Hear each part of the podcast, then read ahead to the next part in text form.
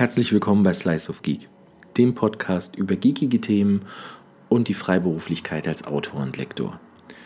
Und aktuell sind Jahresrückblicke gerade sehr en vogue. Ich weiß nicht, woran das liegen könnte, aber ich dachte, mache ich mal mit. Hier ist der Jahresrückblick 2018 und ein kleiner Jahresausblick auf 2019. Und ich glaube, ich muss mit einer Entschuldigung anfangen, denn 2018 habe ich vollmundig versprochen, ich werde regelmäßig podcasten und ich werde regelmäßig bloggen. Okay, kleine Ehrenrettung versprochen habe ich es, glaube ich, nicht, aber die Absicht war da.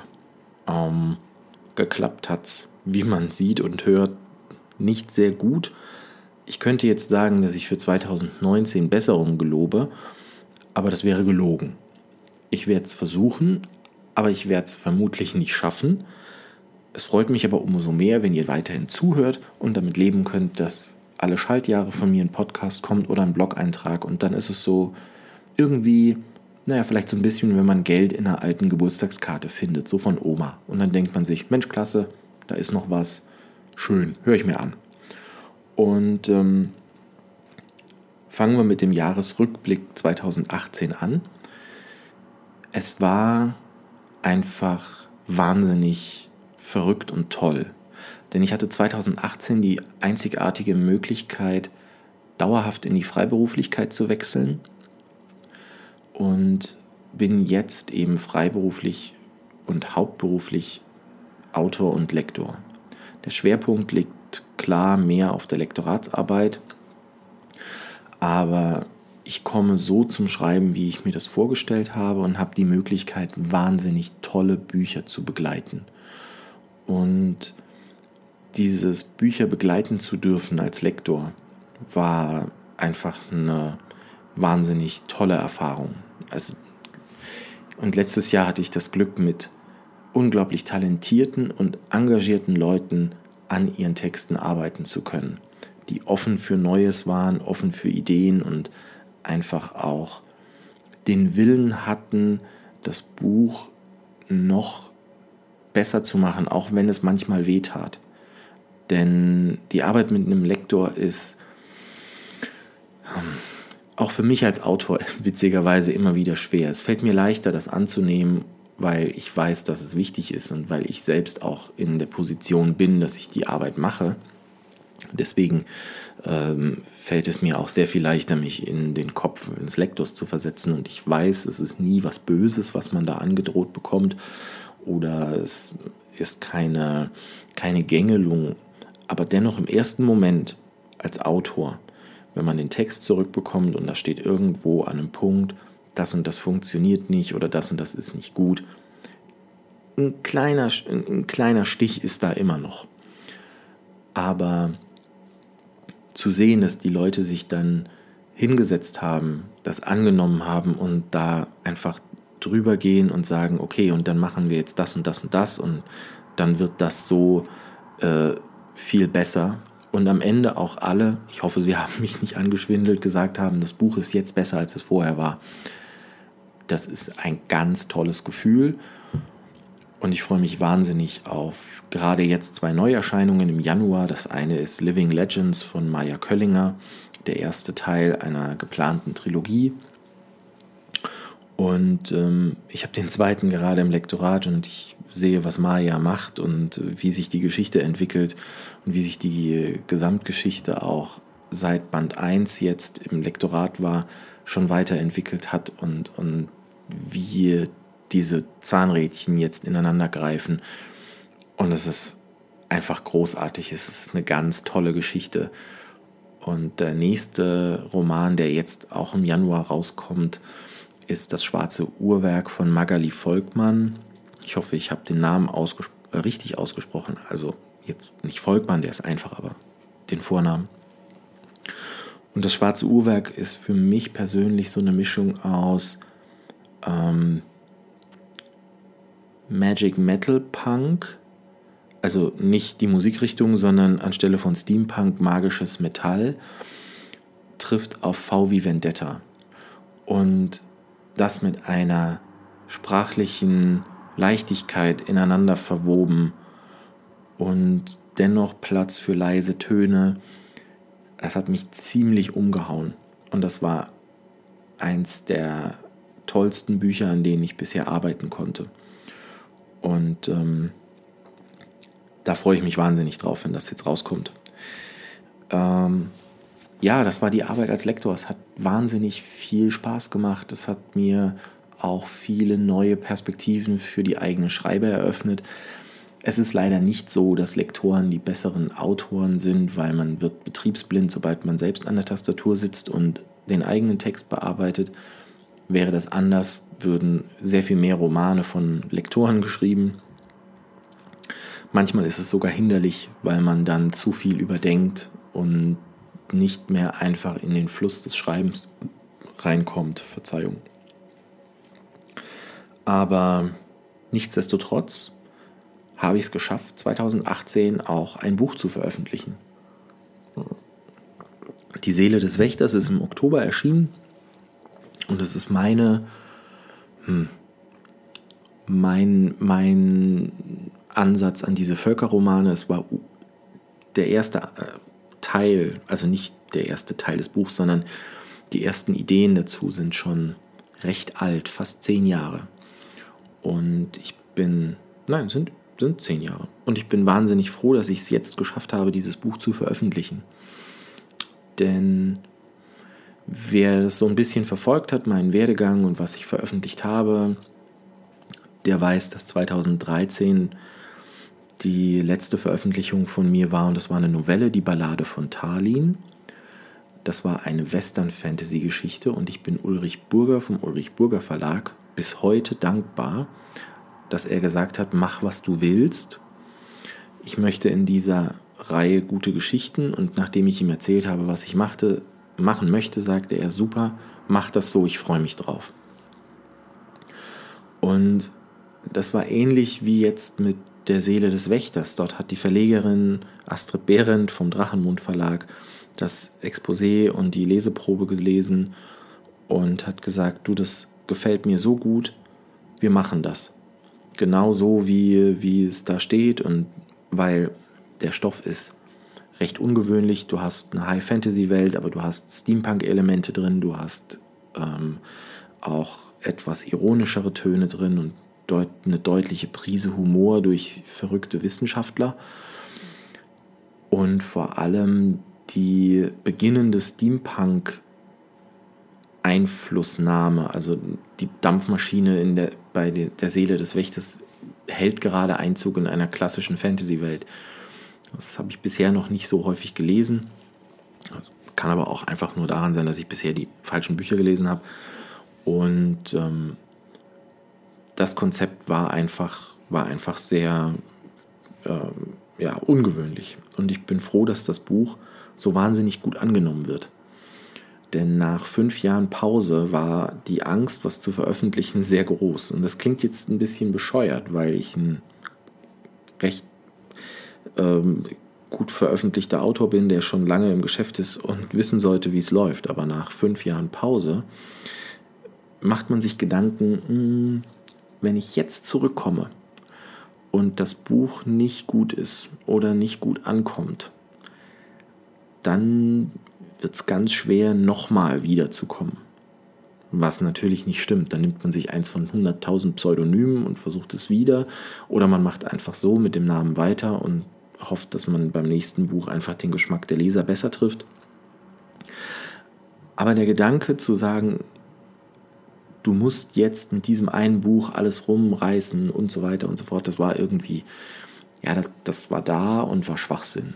Und das ist eine Angst, die einen lähmt als Autor. Die haben, glaube ich, also von ein paar Kollegen weiß ich es, dass sie es schon mal gesagt haben. Und ich denke, es geht einigen anderen Autoren auch so. Und insofern war dieses Jahr für mich sehr wichtig, weil es mir wieder Mut gemacht hat zu, zu sehen, es kommt nicht darauf an, wie lange du nichts mehr veröffentlicht hast. Es kommt nicht darauf an, ähm, wie groß dein Erfolg war oder sonstige Dinge. Es kommt nur darauf an, dass du den Mut hast, wie jedes Mal das Buch ins Licht der Welt zu stellen. Denn in dem Moment, in dem man ein Buch veröffentlicht und es loslässt, gehört es einem nicht mehr. Bis zu dem Zeitpunkt ist die Geschichte nur meine. Und ab dann, wenn ich sage, und jetzt gehe und erfreue ein paar Leser, kommen die ersten Rückmeldungen, Kritiken. Und dann ist das Buch nicht mehr dein eigenes.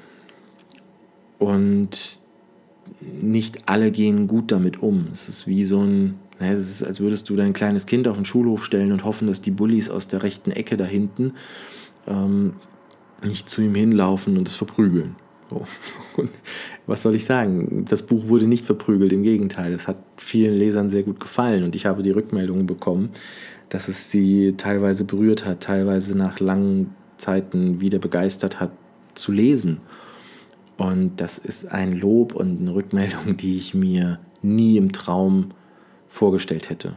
Äh, beziehungsweise hier hätte ich den Lektor selbst gebraucht, die ich mir nie erträumt hätte. Und das ist wahnsinnig, wahnsinnig toll. Und dafür wollte ich einfach auch mal Danke sagen in diesem Podcast. Also wenn ihr einer meiner Leser seid und ihr habt die Seele des Wächters gelesen oder auch irgendein anderes Buch von mir und euch gefällt, was ihr gelesen habt, dann einfach vielen Dank dafür, dass ihr da seid. Und ich schreibe zwar die Bücher, die ich gerne lesen würde, aber natürlich denke ich auch darüber nach, ob das jemandem da draußen gefallen wird. Und zu sehen, dass das so ist, ist wahnsinnig toll. Ja, das war beruflich 2018 und privat sind Nina und ich umgezogen. Und äh, meine Berliner Freunde, ihr müsst jetzt ganz stark sein. Aber es ist schön, wieder in einer Stadt zu leben, in der ich zum Bäcker gehen kann und kann sagen, ich möchte einen Berliner und ich werde nicht blöd angeguckt. Und ähm, es ist leider so, liebe Berliner, ihr seid falsch, das Ding Pfannkuchen zu nennen. 76 Millionen Deutsche nennen es Berliner und 4 Millionen Berliner nennen es Pfannkuchen. Ich meine, ich verstehe, dass man das in Berlin anders nennen muss, aber man muss doch akzeptieren, dass die Dinger nicht überall Pfannkuchen heißen. Also wie oft ich da diskutiert habe. Und kleine Anekdote. Ich war in Berlin noch relativ frisch, das war 2012 und ich hatte Kollegen in dem Brotjob und äh, nach Feierabend hatte ich mich total darauf gefreut, mir Pfannkuchen zu machen zu Hause. Also richtige Pfannkuchen, nicht Berliner, sondern Pfannkuchen. Das, was der Berliner als Eierkuchen kennt. Und ich sagte so zu der Kollegin, oh, ich gehe jetzt heim und mache mir Pfannkuchen. Und sie total, echt, wie machst du die? Ist doch voll der Aufwand. Und ich, was, wieso? Du rührst Mehl und Milch zusammen und haust die äh, in eine Pfanne. Und da guckte sie schon ein bisschen skeptisch. Und dann fragte sie, wie, wie ich die gerne esse. Mit Zuckerguss oder Ding? Ich so, nee, nee, ich mache mir die herzhaft. Und ähm, es gibt da ein äh, ein Gericht, das ich sehr gerne mache. Nina, wenn sie das jetzt hört, sollte sie es hören, wird sie aufschreien, weil ähm, sie immer versucht, mich davon abzuhalten. Denn das ist ein Essen, das meine Lebenserwartung vermutlich um fünf Jahre senkt. Aber Pfannkuchen, Hackfleischsoße, das Ganze einrollen und diese, ähm, also quasi wie so eine riesen Cannelloni, dann in kleine Stücke schneiden. Die stellt man senkrecht in eine Auflaufform und diese Auflaufform wird dann noch, also die, diese senkrechten Pfannkuchentürmchen werden dann nochmal mit einer Bechamelsoße übergossen und das Ganze geht dann in den Backofen. Das schmeckt mega gut, aber ich glaube wirklich, dass ich das nicht öfter als alle Schaltjahre essen sollte. Eigentlich sollte ich es wahrscheinlich gar nicht essen, aber gut. Jedenfalls, und ich sagte dann zu der Kollegin, nee, nee, ich mache mir die mit Hackfleischsoße. Und dieser Blick, als ich sage, ich mache mir Pfannkuchen mit Hackfleischsoße. Was? Also, ja, der ist unbezahlbar. Und ab dann wusste ich, okay, in Berlin kannst du das nur Eierkuchen nennen. Und ähm, wie gesagt, lange Rede, kurzer Sinn. Ich wohne jetzt wieder in einer Gegend, in der man zu Berlinern Berliner sagt. Und ich finde es wunderbar. Aber das war 2018 beruflich, privat, Umzug ist die Hölle, aber wir wohnen jetzt in einer Wohnung, in der jeder ein Arbeitszimmer hat, was total gut ist, denn das Wohnzimmer ist jetzt wirklich nur noch Wohnzimmer, Wohnraum und Teil der Entspannung und mein Arbeitszimmer ist mein Arbeitszimmer. So. Ähm, Aber kommen wir noch zu einem kleinen Jahresausblick. Was kommt denn 2019? Ja, ich arbeite wieder an einem Buch. Es wird vermutlich, ich, es hängt davon ab, wann ich fertig werde, wird es so im, ich schätze, nicht mehr zur Buchmesse erscheinen, also Frankfurt nicht, aber vielleicht noch November, Dezember. Also der Plan ist schon, dass ich so früh fertig werde, dass es nächstes Jahr noch klappt. Und das Buch wird im viktorianischen London spielen, 1896. Und wer jetzt bei viktorianischem London denkt, oh, bestimmt auch irgendwas mit einem Detektiv oder Sherlock Holmes, also Sherlock Holmes persönlich nicht, aber natürlich ist im viktorianischen England Platz für einen gerissenen und brillanten Ermittler. Das ist so ein bisschen der Teil, der Hommage an Sherlock Holmes ist und die Figur selbst ist dann aber meine eigene. Und ähm, es gibt den, den Ermittler Louis Van Ellington und es gibt eine Reporterin Caitlin Shaw. 1896 beziehungsweise das ausgehende 19. Jahrhundert war eine Zeit, in der Frauen endlich auch in ähm, Männerdomänen ähm, fälschlicherweise Männerdom fälschliche Männerdomänen, also in Berufe reingehen konnten, in die sie vorher nicht kamen. Und Journalismus war einer davon. Und ähm, also nicht jetzt die 90er Jahre, sondern das ausgehende 19. Jahrhundert. Und das ist eine sehr spannende Epoche und genauso sind die ganzen Geheimbünde schwarzer Magie, um es mal so zu sagen, eine sehr spannende Geschichte, die es damals gab. Und in dem Buch wird es darum gehen, dass beide eine Mordserie ermitteln, bei der Frauen umgebracht und in der Themse versenkt werden. Und es stellt sich heraus, dass diese Morde mit einem Geheimbund, einem einem Abzweig der Rosenkreuzer zusammenhängen. Und die Frage ist dann, ist der Gegner, gegen den wir hier vorgehen, überhaupt noch menschlich oder ist es schon was Übernatürliches? Und es ist wahnsinnig toll, in der Zeit ein Buch zu schreiben, zu recherchieren, wie es in London aussah zu der Zeit. Ähm, die hatten damals schon eine U-Bahn, die allerdings noch mit Dampfloks fuhr und die Elektrizität die Elektrifizierung hatte gerade in der Stadt begonnen und Telefonleitungen wurden gelegt und Wasserleitungen gab es schon. Das ist alles unglaublich faszinierend, wenn man sich vorstellt.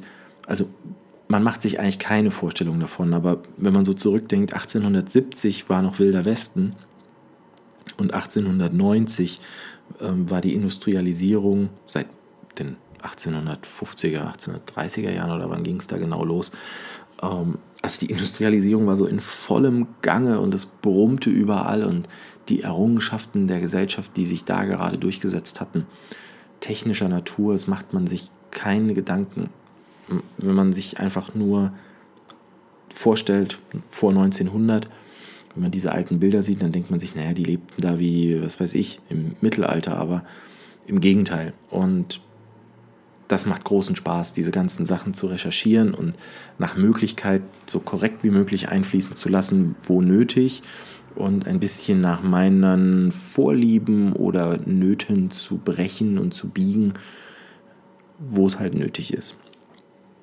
Und nur zwei Figuren in einem Roman zu haben, nach dem großen Figurenensemble der Seele des Wächters, macht auch großen Spaß. Also zwei Figuren, die ähm, als erzählender Charakter vorkommen. Und ähm, auf den Roman freue ich mich sehr und ich hoffe ihr auch und ich hoffe bald kann ich dazu schon mehr sagen. Und alle Freunde der High Fantasy muss ich ein bisschen vertrösten, denn ich halte halt nichts davon, mich in eine Schublade pressen zu lassen und zu sagen, jetzt habe ich einen High Fantasy Roman geschrieben, jetzt muss ich immer einen High Fantasy Roman schreiben. Deshalb wird die Seele des Wächters erstmal keine Fortsetzung bekommen. Da warte ich noch, bis die passende Geschichte mich findet. Und das nächste High Fantasy Projekt ist noch in Planung. Das werde ich nach dem London-Roman vermutlich angehen. Da ist aber noch nichts spruchreif. Und ähm, was ich 2019 tun werde, ist, ich werde meine alten Bücher wieder im Self-Publishing rausbringen. Das heißt, wer gerne High Fantasy liest oder auch Dystopien oder Urban Fantasy, da wird für jeden was dabei sein. weil ich ja wie gesagt kein Genre ähm, festgelegt haben möchte. Und ähm, jetzt ist gerade mein Bildschirmschoner am Rechner angegangen, clever. Aber die Aufnahme läuft noch. Ja. Wie gesagt, es bleibt professionell hier. Und äh, die werden alle im Laufe des nächsten Jahres kommen. Zumindest ist das der Plan. Den Anfang macht Welt aus Staub. Das Buch wird vermutlich schon im Januar, Februar kommen. Und ähm, dann schauen wir mal, wie es da weitergeht. Ja, das war so ein bisschen der Rückblick, der Ausblick. Fun Fact am Rande, ich habe den Ausblick gestern, also diesen ganzen Podcast gestern schon mal aufgenommen und konnte ihn dann aber in die Tonne kloppen, weil die Aufnahme fehlerhaft war und nach Minute 10 einfach nur ein Rauschen produziert hat, plus meine Stimme. Aber mehr war da nicht mehr zu holen. Und ähm, das hat mich dann so geärgert, dass ich gestern Abend nicht nochmal direkt aufgenommen habe und ich hab, möchte jetzt auch gar nicht vergleichen, ist er heute besser geworden als gestern. Wahrscheinlich ist er genauso bekloppt und genauso schlecht, aber jetzt habe ich ihn gemacht und ich bin froh, dass ich ihn gemacht habe und ich hoffe, er hat euch gefallen. Und ich hoffe, dass wir uns nochmal hören. Also ihr mich hört und mir irgendwo, wo ich den Link zu diesem Podcast und so weiter poste, ähm, gerne einen Kommentar hinterlasst. Am liebsten auf Twitter oder auf Facebook. Ich weiß gar nicht, ob man das nach DSGVO noch sagen darf oder ob man da ähm, schon Probleme bekommt. Jedenfalls freue ich mich von euch zu hören und zu lesen, wie auch immer. Und dann hören wir uns vielleicht in zwei Wochen, vielleicht auch nicht. Ich versuch's. Macht's gut, bis dann, Stefan.